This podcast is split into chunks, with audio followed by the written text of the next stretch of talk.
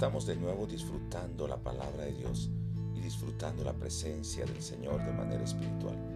Hoy estaremos viendo Isaías capítulo 8, versos 1 al 8. Dios va a usar la vida de Isaías, de su esposa y aún de su hijo que no ha nacido para dar un mensaje a Judá. De esta manera va a mostrar lo que Dios hará con Israel del norte. Primero Isaías tiene que escribir en una tablilla un nombre que es Maher Salal Hasbaz, que significa ya viene la destrucción, ya están aquí los ladrones. Dios quiere que haya testigos de esto y llama al sacerdote Urias y a Zacarías. Tiempo después, Isaías tiene un hijo y Dios le dice que este era el nombre de su hijo, Maher Salal Hasbaz. Y será señal de que antes que el niño empiece a hablar, Dios estará destruyendo a Damasco y a Samaria por manos de Asiria. Esto sucedió efectivamente en el año 722 a.C.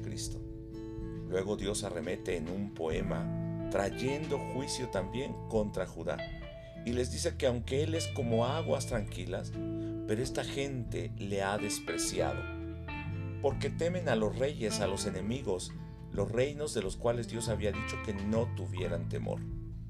Así que Dios mismo traerá a los asirios, como si fueran las aguas del río Éufrates cuando se desbordan las riberas del río y llevan todo a su paso. Llegarán como una inundación y atacarán como águilas.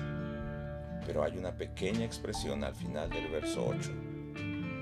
Y es como un clamor en medio de ese canto del dolor y de juicio que dice, oh Emanuel. Es un lamento y al mismo tiempo una expresión de confianza. Oh Emanuel, pero Dios está con nosotros. Esa expresión indica, aunque suceda todo esto, aunque venga tu juicio, pero tú no te apartes, está con nosotros aún en esos momentos. Oramos que tú estés con nosotros. Así que hoy nuestra meditación es para implorar que Dios esté con nosotros aunque venga el juicio y como aguas furiosas vengan y desborden los ríos, aunque se lleven todo, pero que Dios esté con nosotros aún en medio de la tribulación.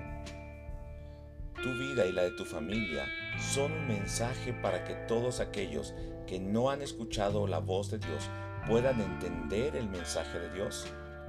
Y también tu vida y aún tu oración están mostrando esa esperanza en Dios.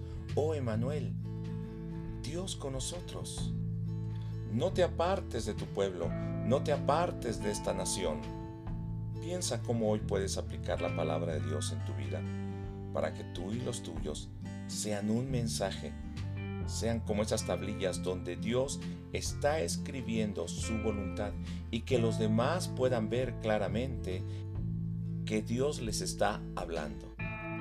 Hoy te invito a leer varias veces este pasaje, pero sobre todo poner atención en el final, Emanuel, Dios con nosotros. Lee varias veces y ora cada vez que leas para que el Señor se esté revelando a tu vida. Dios te bendiga y nos escuchamos en el siguiente pasaje bíblico.